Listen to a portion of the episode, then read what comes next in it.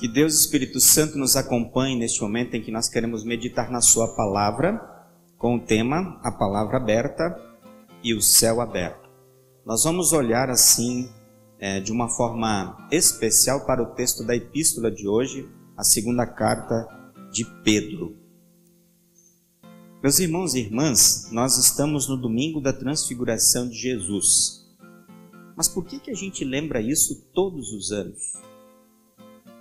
A gente lembra todos os anos da transfiguração de Jesus porque este fato nos dá a certeza do céu aberto, como a gente viu na descrição do Evangelho. Quando a gente lê a respeito dessa cena no Evangelho, a gente chega à conclusão: que cena linda, que cena maravilhosa. Mas mais do que isso, é uma cena carregada de amor de amor por nós, pela humanidade. A transfiguração de Jesus, então, ela nos dá outras certezas também. Por exemplo, da divindade de Jesus, sobre a missão de Jesus de resgatar a humanidade pecadora, da companhia e ajuda do Pai a Jesus em sua obra, de que devemos ouvir Jesus. Jesus ele quer falar. Ele tem uma mensagem importante que tem a ver com vida e tem a ver com eternidade, para mim e para você. Por exemplo, para aqueles que andam nas trevas e não sabem para onde vão, Jesus diz: Eu sou o caminho. Para aqueles que vivem no erro, ele diz: Eu sou a verdade. Para aqueles que se angustiam com a morte, ele diz: Eu sou a vida. Vim para que tenham vida e tenham em abundância. Para aqueles que vivem com medo e sem esperança, Jesus diz: Deixo com vocês a minha paz e não se turbe o vosso coração. A transfiguração nos dá a certeza que Jesus deve estar presente em nossa vida a cada dia. Deve estar presente na nossa confissão de pecados e no perdão. Jesus deve estar presente na pregação, no batismo e também na Santa Ceia. A transfiguração de Jesus ela tem três finalidades. Primeira, Jesus encarnado como homens, homem de dores, por causa dos sofrimentos pelos quais ele passaria, precisava de alento, de apoio e de confirmação, pelos quais ele mesmo orou. Depois de dizer essas coisas, Jesus olhou para o céu e disse: Pai, chegou a hora. Revela a natureza divina do teu filho a fim de que ele revele a tua natureza gloriosa. Texto de João 17, versículo 1. A segunda finalidade da transfiguração é para mostrar aos três discípulos que lá estavam e mostrar para o mundo inteiro que a morte de Jesus, por mais horrorosa e vergonhosa que fosse, significaria vitória sobre o pecado sobre a morte e sobre o diabo. E a terceira finalidade, para transmitir aos cristãos e revelar aos cristãos e confirmar aos cristãos que a antiga aliança e a nova aliança se unem na pessoa e obra de Cristo, fazendo da Bíblia um conjunto harmonioso com Jesus no centro.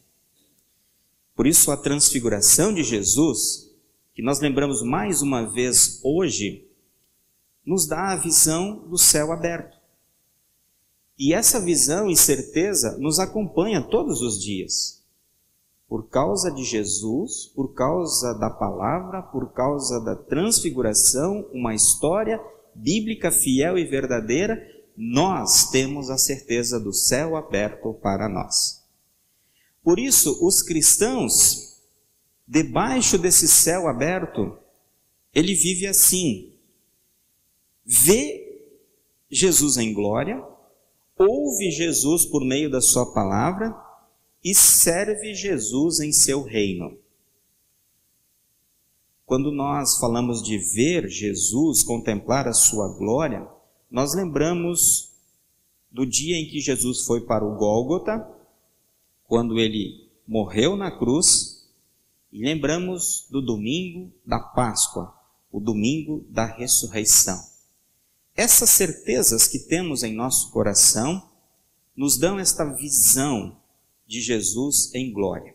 Agora um pouco ofuscada, mas está lá no nosso coração por meio da fé. Jesus veio, venceu por mim e agora ele está em glória. E um dia nós estaremos também. Já pela palavra, temos comunhão com Jesus e nós vivemos pela palavra, a palavra aberta, a Bíblia Sagrada. E nessa palavra, como ouvimos, Jesus é o centro, Jesus é o conteúdo, Jesus é o alicerce da nossa fé, Jesus é a âncora da nossa alma. É a palavra que usamos aqui na igreja e é a palavra que temos em nossas casas. Jesus é ao mesmo tempo a profecia e o cumprimento. E nessa palavra, que é tão valiosa para nós, nós encontramos a nossa esperança, a nossa fé no céu aberto. Porque por ela nós temos a certeza, a confirmação de que o céu está aberto por nós também. Agora, nós olhamos para uma perspectiva horizontal, nós olhamos para o nosso próximo, as pessoas que estão ao nosso redor. Não podemos nos esquecer daqueles que ainda não são filhos da luz e vivem nas trevas do pecado, longe da graça e do amor de Deus. Não podemos nos esquecer dessas pessoas.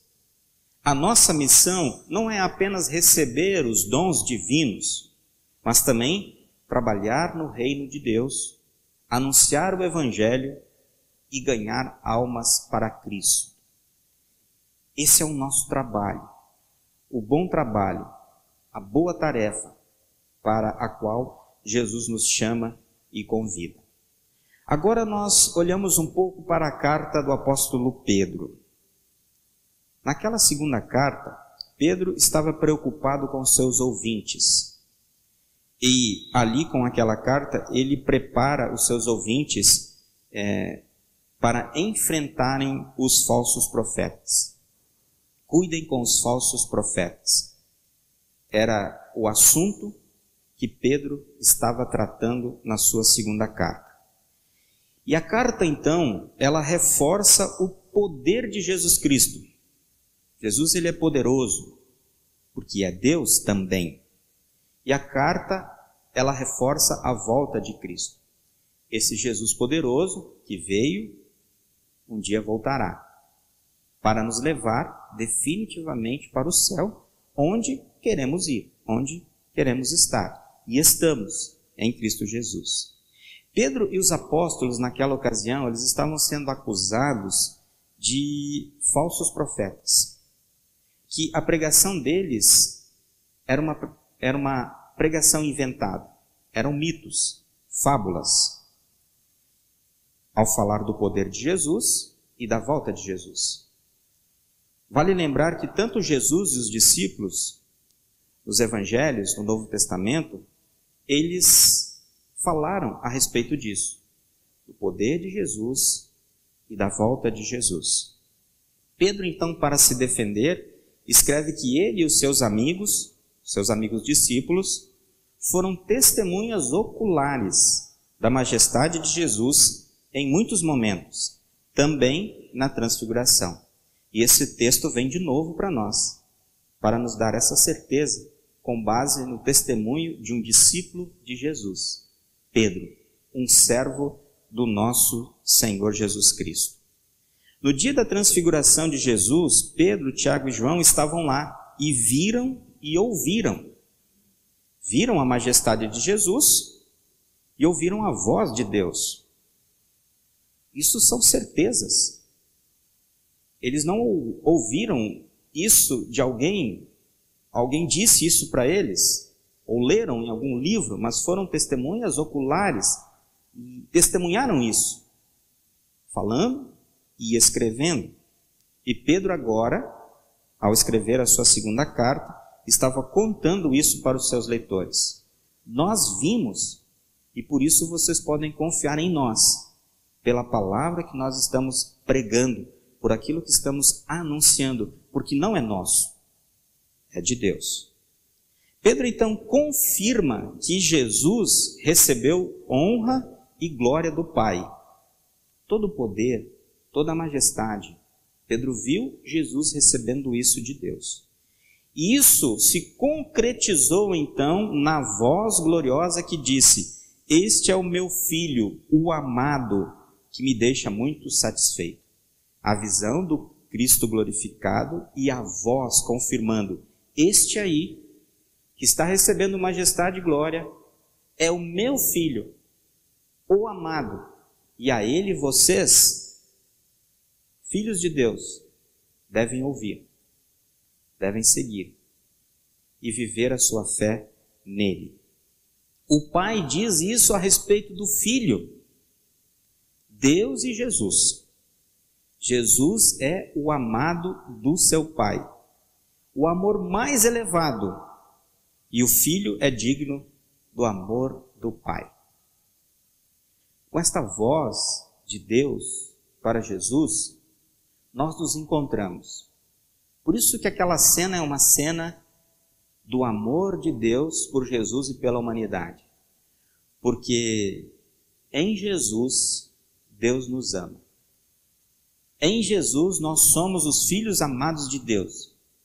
Tanto que Jesus veio por nós e para nós. Morreu na cruz para nos perdoar e salvar. E agora você, nós, podemos nos sentir amados, verdadeiramente amados por Deus em Cristo. O Jesus encarnado é o amado, cuja natureza humana foi transfigurada em glória e será assim até que a redenção seja completada. Em três ocasiões, Deus proclamou a sua aprovação do Filho encarnado e sua obra. No dia do seu batismo, na sua transfiguração e pouco antes da sua paixão. Em João 12, 28 encontramos esse texto. Tudo está confirmado em Jesus. Por isso, nele podemos confiar. Deus Pai estava satisfeito com o seu filho Jesus, porque Jesus aceitou a encarnação e a obra redentora. A satisfação de Deus no seu filho é porque ele veio em amor pela humanidade, por nós. E é por isso que Deus mostra a sua satisfação com Jesus. O plano que nós pensamos em realizar vai se concretizar, porque o meu filho Jesus aceitou a missão e vai cumpri-la por toda a humanidade. Porque o que aconteceu no dia da transfiguração de Jesus apontava para a cruz apontava para a cruz. Moisés e Elias falavam com Jesus sobre o seu sofrimento e morte, conforme nos atesta o evangelista Lucas, falando que Moisés e Elias conversavam com Jesus sobre o que aconteceria com ele em Jerusalém. E nós sabemos o que foi sua morte na cruz. Portanto, a transfiguração nos leva à obra de Cristo na cruz. E esta obra transforma a nossa vida. E ela nos dá garantias e certezas do céu aberto. Porque éramos nós que deveríamos estar lá pregados na cruz, mas Cristo tomou o nosso lugar por amor. E assim agora nós temos vida, não somente aqui, mas para a eternidade, para o céu. Pedro, então, ele enfatiza na sua epístola o ouvir da voz o ouvir da voz. Porque ela prova a existência de Jesus e sua obra contra os falsos profetas e aqueles que não creem. Pedro estava alertando os seus ouvintes a respeito dos falsos mestres e profetas, e ele então diz: Olha, nós ouvimos uma voz do céu que disse: É esse Jesus. É nele que vocês devem depositar a fé de vocês. Por isso a voz de Deus, ela é importante. E essa voz de Deus nós ouvimos hoje a partir da escritura sagrada, da Bíblia que temos. Por isso ela deve estar aberta sempre na nossa vida, nas nossas casas, nos nossos cultos. A partir dela nós temos o céu de Jesus aberto para nós. A voz ouvida por ele, Pedro e outras testemunhas não era um mito, mas a verdadeira e única voz de Deus. E por causa desta voz, que nos foi revelada e registrada na Escritura Sagrada, nós vivemos, nós cremos, aceitamos esse testemunho como um fruto da fé que recebemos no dia do nosso batismo. Pedro então reforça aos seus leitores que ele e seus amigos apóstolos conheceram o poder de Jesus e a verdade sobre a sua volta. Porque em toda a sua vida Jesus disse: Eu vim para salvar vocês e um dia voltarei para buscar a todos. Portanto, aqueles ouvintes de Pedro, Pedro e os seus amigos discípulos, não seguiam mitos ou fábulas, mas a verdade. Eles tinham em seus corações e vida toda a Escritura. Quando tiveram a experiência com Cristo, aquela da transfiguração e outras mais, tudo se tornou mais seguro para eles. E agora, pelo envio de Jesus, podiam testemunhar e assim tornar conhecida a palavra de Deus que pregava. Para os apóstolos, toda a Escritura se tornou mais clara a partir de Jesus e a visão da Sua Majestade. Naquele dia, tudo se esclareceu um pouco mais e tudo se tornou totalmente claro no dia em que Jesus ressuscitou.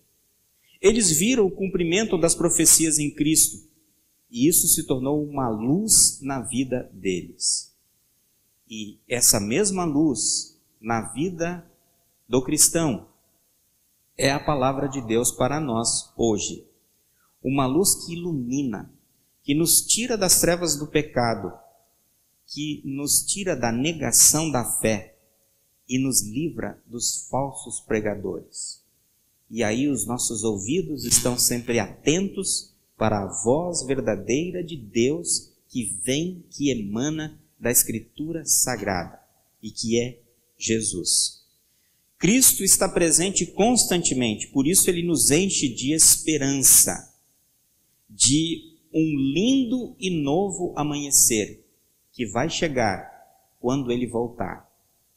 É nessa palavra que encontramos e que firmamos a nossa fé e a nossa esperança de que quando Jesus voltar, um lindo dia vai renascer e será um dia eterno, porque a partir daquele dia estaremos no céu com Jesus.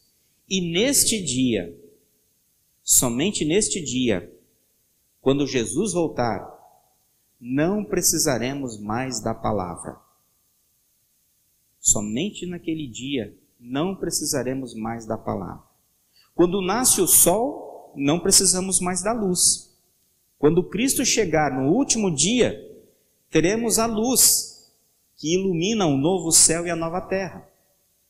Pedro, na sua epístola, ele também ensina que, com a chegada deste dia eterno, ele não será apenas uma chegada visível com os nossos olhos, mas naquele dia os nossos corações serão enchidos, preenchidos de que está acontecendo este grande dia que esperamos a volta de Jesus. Por isso, enquanto o dia não chega, certamente faz muito bem, muito bem mesmo, escutar e ter a palavra de Deus como uma lâmpada. Escutar e ter a palavra de Deus em nossa vida como uma lâmpada que nos ilumina, até que finalmente surja para nós o Eu sou a luz, Jesus Cristo.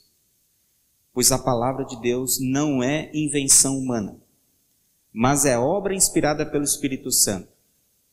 Por isso, você que ouve, você que escuta e vive a palavra, você está indo muito bem, conforme Pedro também escreve no seu, no seu texto.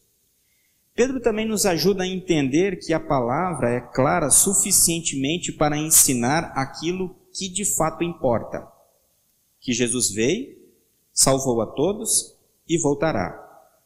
E também ensina sobre o cuidado que devemos ter com os falsos profetas que pregam aquilo que eles querem. Pregam aquilo que eles querem que aconteça e nunca aquilo que diz a palavra de Deus. Assim, o verdadeiro pregador, ele é usado como boca do Espírito Santo. Ele fala o que Deus quer que ele fale. Fala o que vem de Deus. E falando a verdade, toda a escritura sagrada é lâmpada luminosa. E com isso, Pedro não está dizendo cuidado ao usar esta lâmpada brilhante.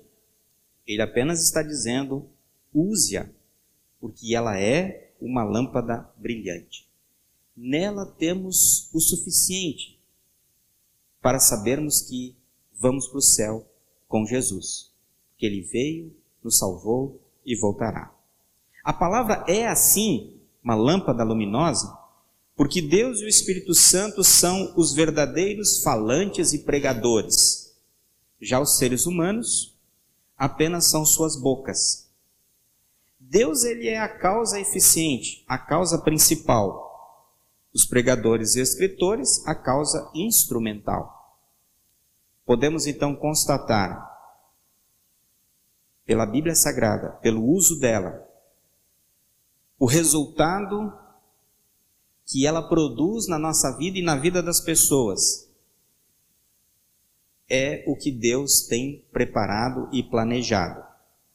E ela de fato transforma muitas vidas. Ninguém jamais falou como Jesus falou, e isso está no texto sagrado. João 7,46. Assim, nenhum livro jamais falou como este livro, a Bíblia. A Bíblia é o livro mais lido e mais vendido do mundo, o mais comentado e o que sofreu mais ataques. No entanto, em cada ataque, a Bíblia sempre permaneceu como uma rocha firme, porque é de Deus, é a palavra de Deus, é o texto sagrado. E esse texto sagrado nos aponta para um Deus vitorioso, um Deus que nos dá a vitória, a vitória sobre o pecado, a morte e o diabo. E a Bíblia é assim porque foi o Espírito Santo quem inspirou cada um dos seus autores, segundo o estilo de cada um, para escreverem apenas as palavras que Deus lhes havia dado. E é por isso que podemos confiar nela. Por isso que podemos pensar a Bíblia aberta em nossa vida. Pedro foi um dos autores da Bíblia, foi um dos discípulos de Jesus, foi testemunha ocular da transfiguração, como vimos.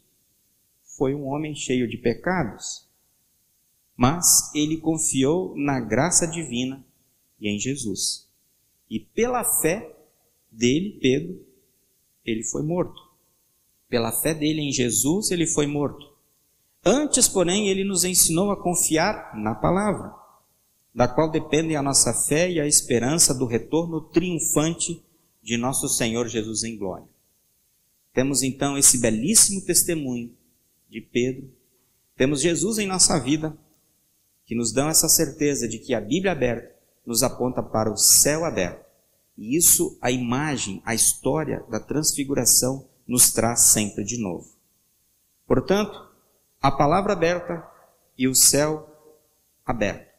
Eis o significado da transfiguração de Jesus. Desejamos o céu. Um dia estaremos lá. Sabemos quando. Mas já hoje o céu aberto inclui o reino de Deus aqui na terra. Aqui começa o céu, na presença de Jesus. Porque Jesus aqui está conosco. Aqui ouvimos a sua voz, a sua palavra. Aqui falamos com ele em oração. Aqui servimos a Jesus. Portanto, não vamos perder a visão do céu aberto. Jesus o abriu para nós e para todos. Lá no céu, nós temos um lugar. O nosso lugar lá no céu está garantido por Jesus. Que esse grande dia chegue logo, venha logo, que Jesus volte logo porque ele tem poder e ele prometeu voltar. Por isso, no desejo de que este dia, a volta de Jesus, chegue logo, nós podemos orar sempre: Vem, Senhor Jesus. Amém.